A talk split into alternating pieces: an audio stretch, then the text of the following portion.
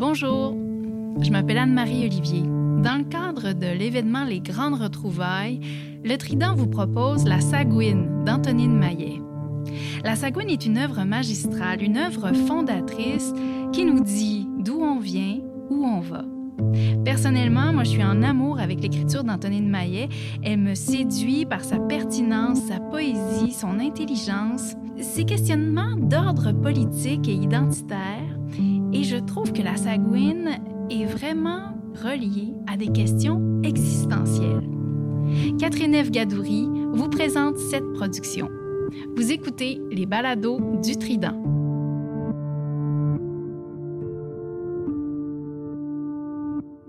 Patrick Ouellette, donc metteur en scène de la Sagouine. Moi, j'ai appris que tu étais une espèce d'exégète de la Sagouine. Explique-nous pourquoi.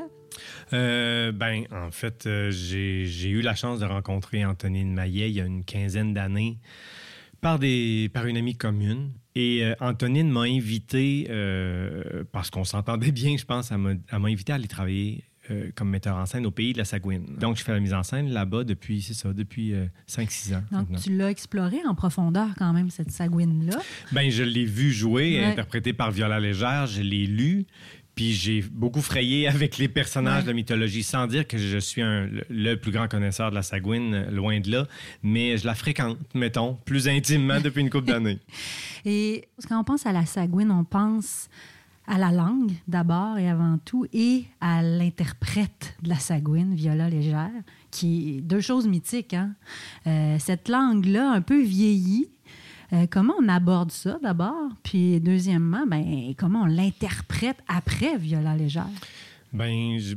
Euh, je pense qu'au Québec, voire même en Amérique du Nord, il n'y a personne d'autre que Viola Légère qui a interprété la Sagouine. J'ai vu des extraits d'une actrice française qui a repris le texte, mais ça reste vraiment des cas... Euh, isolés. Isolés, on peut dire ça comme ça. Mais la première chose que j'ai, que j'ai dite à Lorraine, c'est ne va pas voir d'extrait sauf si tu veux entendre un mot, une couleur de quelque chose en particulier. Mais, mais, mais il n'était pas question de copier euh, le rythme, l'accent, la couleur, les inflexions de voix. Non, je voulais que Lorraine travaille ce qu'elle avait envie de travailler à partir des mots, à partir du texte que je lui avais remis, comme, comme si je lui remettais un, texte classique de quelqu'un, puis qu'elle dit j'ai pas d'extrait sonore. Bon, on a travaillé comme ça. Moi, j'avais plein de références pour pouvoir aller vérifier des, des, des euh, des prononciations. Euh, moi, j'avais fait des recherches, Geneviève aussi, Geneviève Tremblay qui a fait le montage, le collage des textes.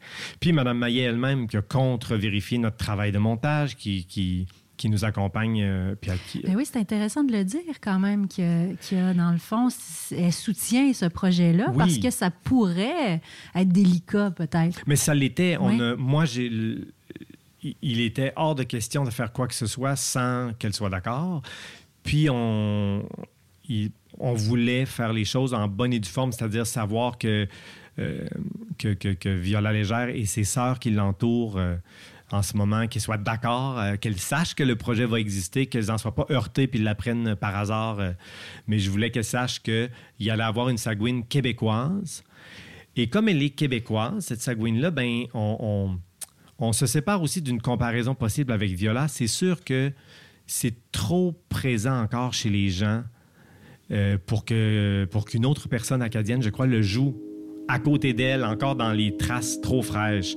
Alors que, ben, avec l'accent québécois, avec ce qu'on décide de ne pas faire, ce qu'on décide de ne pas imiter, je pense qu'il y a un certain détachement qui est le bienvenu pour que, pour que les gens puissent entendre le texte.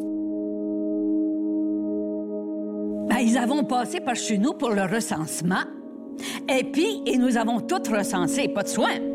Ah, c'était une grosse affaire, pornez en ma parole que jamais menti. Ils te questionnant, et des fois, c'est malaisé à répondre. Ton nom, tous tes noms de baptême, ton père, ta mère, ta dernière maladie, tes enfants morts, tes enfants encore en vie, puis ils te demandent et tout ton religion. Mais c'est pas tout. Ta nationalité qui te demandent. Oh, là, c'est malaisé à dire. Je vivons en Amérique, ben, je suis pas des Américains. Non, les Américains, ils travaillent dans des shops aux États, puis ils s'en venons se promener par ici, sur nos côtes, l'été, en culotte blanche, puis en parlant anglais. Puis ils sont riches, les Américains. J'en sont point. Nous autres, je vivons au Canada. Ça fait que je devons plutôt être des Canadiens, ça me ressemble. Ça se peut pas non plus, ça. Parce que les Dysart, puis les Carroll, puis les McFadden, c'est pas des gens de notre race, ça. Puis ça vit au Canada et tout. S'ils sont des Canadiens, je pouvons pas en être, nous autres. Par rapport qu'ils sont des Anglais, puis nous autres, sont des Français. Je ne sont pas tout à fait des Français. je ne pouvons pas dire ça. Les Français, c'est des. Il y a quand même certains morceaux qui sont plus connus, hein? certains monologues. Je pense au recensement, entre autres, qui a un peu. Euh, marqué l'imaginaire. Puis je le réécoutais récemment, je me disais, finalement, Falardo, avec son fameux monologue d'Elvis Gratton, qui essaie de se décrire comme québécois, francophone, il a probablement lu la, la Sagouine. Oui, c'est clair qu'il avait déjà lu ou entendu ou vu cet extrait-là. Oui, le recensement était un des, euh, un des morceaux les plus connus, les plus souvent cités, parce qu'il est très marquant aussi. Mm-hmm. Je pense que quand on voit le spectacle, on peut pas on peut pas, pas être marqué par ce, ce questionnement-là ce texte-là a, une résonance euh, contemporaine. On parle, euh, la Sagouine parle de la mort, parle de l'hérédité, parle de l'appartenance à un pays, comment le nommer, comment je me sens dedans. Elle parle de, de des enfants, vivant, des enfants perdus de la famille, de sa relation, comment elle a rencontré son, son, son Gapi, son mari. Le mythique euh, Gapi. Oui. Qui, qui parle pas, dans le fond, hein, dans la pièce. en fait, Gapi n'est pas là. Oui. Gapi, est, dans l'écriture, est même pas là. Mais pourtant, tout le monde se souvient de Gapi. Les gens voient le spectacle et disent Ah, Gapi, je l'avais tellement aimé, mais il n'est pas là. Elle en parle tellement qu'elle fait vivre ce bonhomme-là. Euh, trois ans ou quatre ans plus tard, euh, Mme Maillet a écrit, suite à la Sagouine, un texte sur Gapi pour le faire vivre sur scène, mhm. finalement. Mais donc, euh, quand on, écoute... oui, puis quand on écoute, quand on écoute parler la Sagouine, on, on se fait ramasser par des vérités. Il y avait tout à Bouctouche pour stimuler la créativité. Il y avait d'abord deux parties dans Bouctouche, le bas de la traque puis le haut de la traque. Alors, cette voie ferrée divisait Bouctouche en deux, et en bas, c'était les pauvres, et en haut, c'était les autres. Pas dire les riches, mais les autres. Et puis, comment j'ai écrit la Sagouine? Mais parce que j'ai vécu cette réalité du monde divisé en deux parties, ceux qui n'ont pas et ceux qui ont un peu. Il y avait Caroline, il y avait Sarah, il y avait Loretta Joe, il y avait des, des vrais sagouines, c'est-à-dire le nom, il portait pas ce nom-là, je l'ai créé le nom. Les laveuses de plancher qu'on disait. Elle a rencontré des gens du bas de la traque. Elle a rencontré des Sarah, entre autres, qui est un, une des femmes qui, comme le, le, le, moule, une des inspirations de la Sagouine. Et je pense qu'elle voulait qu'on se souvienne de ces femmes-là, puis qu'on se souvienne de leur force, de leur intelligence, de leur lucidité, euh, de leur perspicacité, de leur manière d'expliquer la vie. Elle s'est promenée euh, avec son enregistreur. Euh, elle s'est, promenée puis elle a fait la récolte d'histoires de plein de gens. On peut entendre les archives de ces, de ces gens-là des années 60 qui sont des grands-papas, des grands-mamans, donc qui parlent de, de, de, de leurs souvenirs des années 30, 20. Et c'est fantastique d'entendre ces voix-là, d'entendre ces histoires-là, d'entendre, leur vocabulaire, leurs expressions. Et puis cette langue-là, ben c'est pas c'est euh, c'est pas un c'est pas le chiac, c'est pas euh, un accent quelconque des Acadiens d'aujourd'hui. Cette langue-là contient le vocabulaire euh, qui vient de la France d'il y a cinq siècles et mhm. même plus.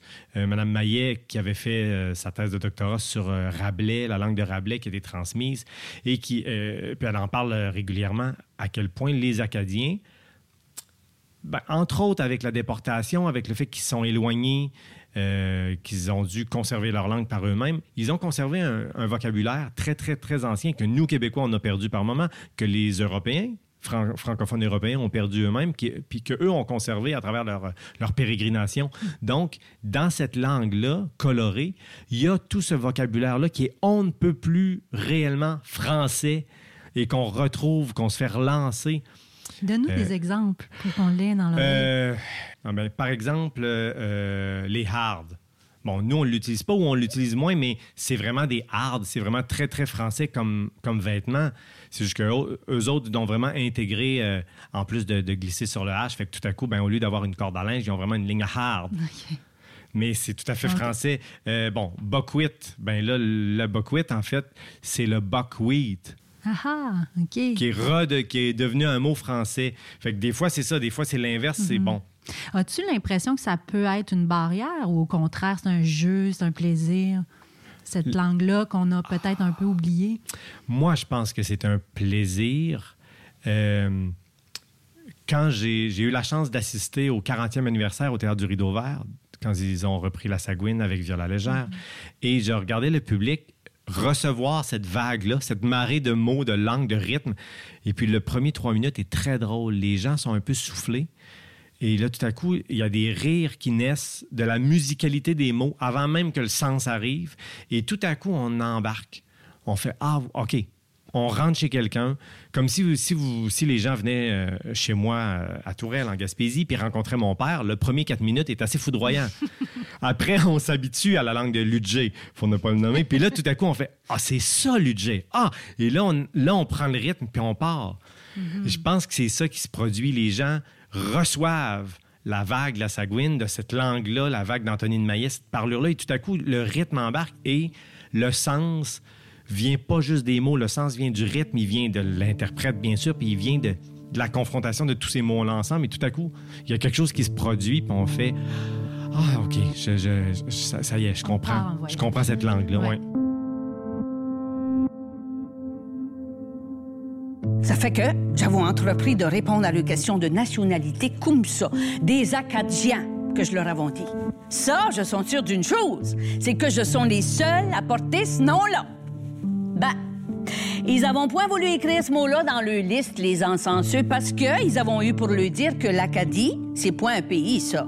Puis un Acadien, c'est point une nationalité, par rapport que c'est pas écrit dans les livres de géographie. Ben, après ça, je savions plus quoi trouver. Je leur avais dit de nous bailler la nationalité qu'ils voudrions. Ça fait que je crois que nous avons placé parmi les Micmacs.